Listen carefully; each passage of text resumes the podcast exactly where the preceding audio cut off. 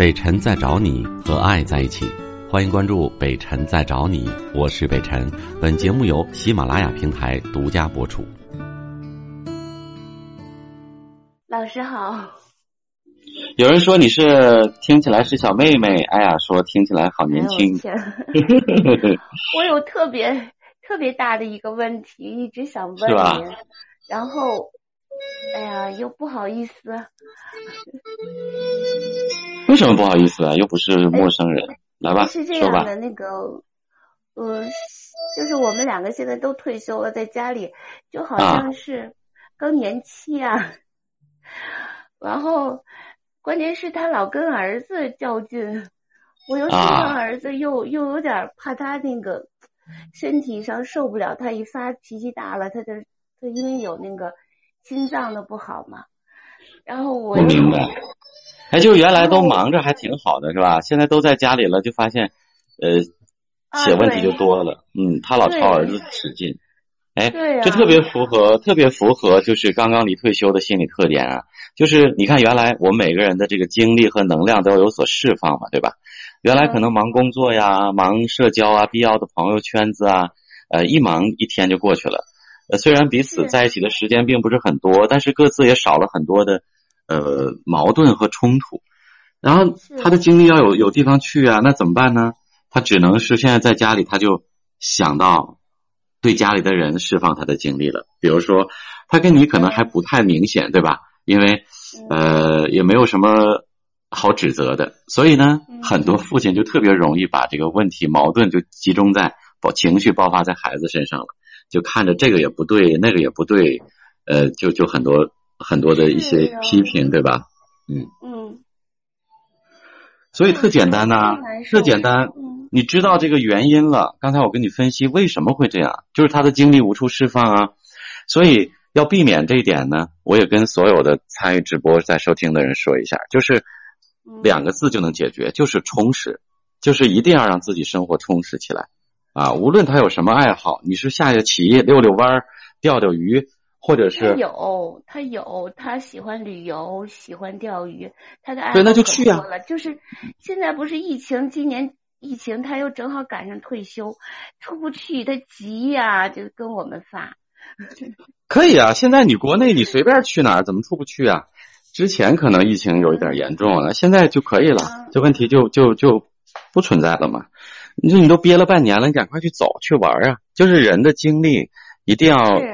要均衡的释放啊，否则，你看为什么有很多的人就是社交呃有有一有一点问题或者障碍的啊，然后又没有什么爱好的人就容易出病呢，容易得心理疾病呢？就是因为他们断绝了和外界的呃经历的这种链接和释放，那他只能向内来纠缠自己，对吧？就没事先是琢磨家里身边的人，琢磨完了都四面楚歌了，关系不太好之后，对，然后就开始琢磨自己了啊。呃，一会儿这样，一会儿那样，然后呢，你看比较严重的那个那种疫病，就老怀疑自己身上出问题的，其实很多时候离退休的人员如果没有处理好这个精力的话，自己的精力没有分配好的话，不充实的话，他就特别容易啊，尤其在女性更年期的末端，就比如说六十岁左右，嗯，我们前一段时间做调查，就是在六十岁左右的女性和六十五岁左右的男性。就是疫病的发生几率就比较高，因为他，呃，对白天呢体力消耗又不大，然后呢，呃，想的事儿又多，然后经常回想过去，也就是人开始心理上开始衰老的一个特别明显的征兆，然后他就老胡思乱想，一会儿这儿不舒服了，一会儿那儿想起一个一个梗来，就是一个电视剧，那个那个老爷子就是说，呃，就是。退休以后，离休以后没事干了，然后在家里头说那个医院里有什么科，我就有什么病。嗯，对对对对，你是多大的鞋，我就多大的脚。啊，对对对，就好像一定要把自己装进去。想起来，嗯嗯，一定要把自己装进去。对对对，他是他是这样，你知道吗？我因为他可能管惯了人了，他老爱说话，我就特别喜欢安静，我不喜欢说话。他就话，我说我们俩的话都让你给说了。哦，他只要一到我这屋来，我就说闭嘴。不许说话，因为我老听着音频嘛，我就不让他说话，他就哎呦抽空我能说句话吗？我就赶紧关上音频，就听他说说两句，然后我说出去，他就出去。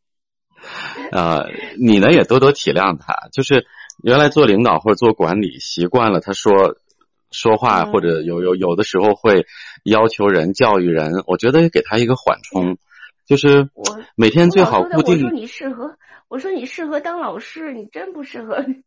嗯，每天固定也要抽出一点时间来，包括跟孩子也是一样。我觉得让孩子也多体谅老人，每天都固定抽出点时间来，全家人一起聊聊天比如说。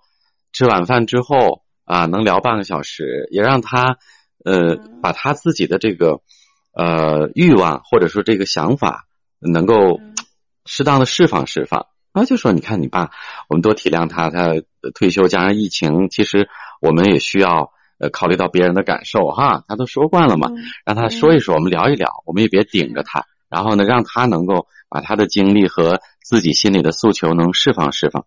我觉得一家人亲人在一起，就是互相能多换位思考、多共情、多体谅，然后一起把这个啊，把这个落差能够减少或者平稳的度过，对不对？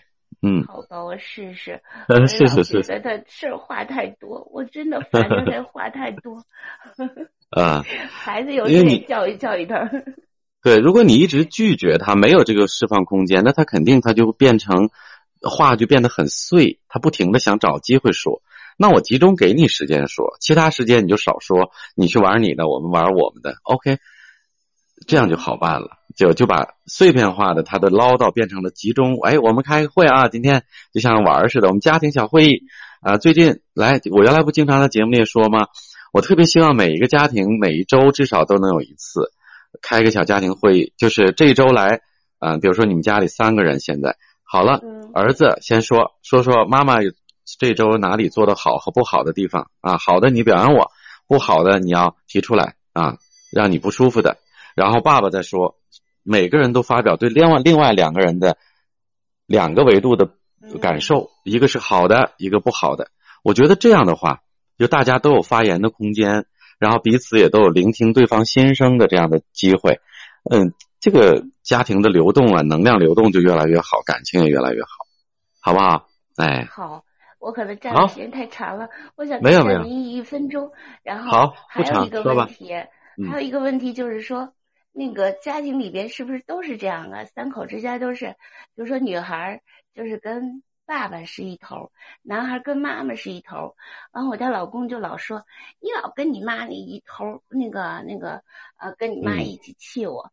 我说我们哪是气你，只是让你少说话，该说的时候都给你时间，你又没话说，该说的时候不说，不不该说的时候这一句话能说十遍。嗯。哎呀。也不是，也不是绝对的，就是呃，按性别来来划分阵营，也不是绝对的。就像你刚才说这个事情，其实是以这件事情本身给大家带来的感受划分的阵阵营，对吧？因为他比较叨叨的时候，另外两个人自动就到一个阵营来了，去反感这个叨叨了，对吧？啊，你比如说，你要是习惯在家里大喊大叫，呃呃，然后呢脾气很大，那他自然他们爷俩就，我我举的例子。我说，比如说，如果你在家里大喊大叫，嗯，他们两个爷俩就自动站到一个阵营了，那就谈不上什么爸跟妈，呃，这个孩子跟爸爸好，跟妈妈好的问题了，是根据你的表现给对方的感受带来的，清楚了吗？也许是吧，我应该站在中立是吧，老师？不是不是不是，其实不用站任何队，真就事论事就好了，我们不站人，无论在家庭还是社交、朋友或者职场。我们都任何人都不要站任何队。你要说站队的话，是站对的那一方，就是对错的对，而不是队伍的队。是啊，不论对论事哈，就对了。嗯，哪怕是爸爸错了，那我就是站儿子；儿子错了，我就站爸爸。就你应该有自己的一个对错观，不是队伍，就对了。好，哎呦掉了，那刚好也差不多了。嗯，问题不错哦。而且这个问题还是质量很高的啊，就是它也反映了一个非常普遍的一个现象。那直播间里可能也不乏有一些年轻人，一定要多多的体谅你们即将要离退休的父母啊，这是一个非常非常重要的一个心理转折点，也是一个人生转折点啊，你想，无论他是做什么工作的啊，那原来的所有的身份地位啊，生活节奏完全被打乱啊。如果他自己之前特别充分的做过咨询啊，比如说有很多人就有先见之明，快要离退休的时候，他找我来咨询，那我们可以帮助他重新的梳理一下自己的心理状态，然后做好呃心理准备预期。然后同时做一个未来的生活和工作的一个规划啊，让自己的能力和精力特长有所体现和释放，再次实现在社会上的价值，包括在亲密关系当中的这种位置，那他可能这个落差就顺利的度过了。但是有的人呢没有这个心理准备啊，就像我们说小孩子上学之前为什么要学前班？其实那就是从行为和心理上双重的适应阶段。让孩子能适应从一个小孩玩乐的小孩到学生的这么一个过渡，否则你看有的孩子他就不适应，对吧？一上学就不适应。同样的道理，当你从一个社会人回归到家庭的时候，很正常的情况，绝大多数啊都会不适应。那么这种不适应就会带来一些各种各样的问题。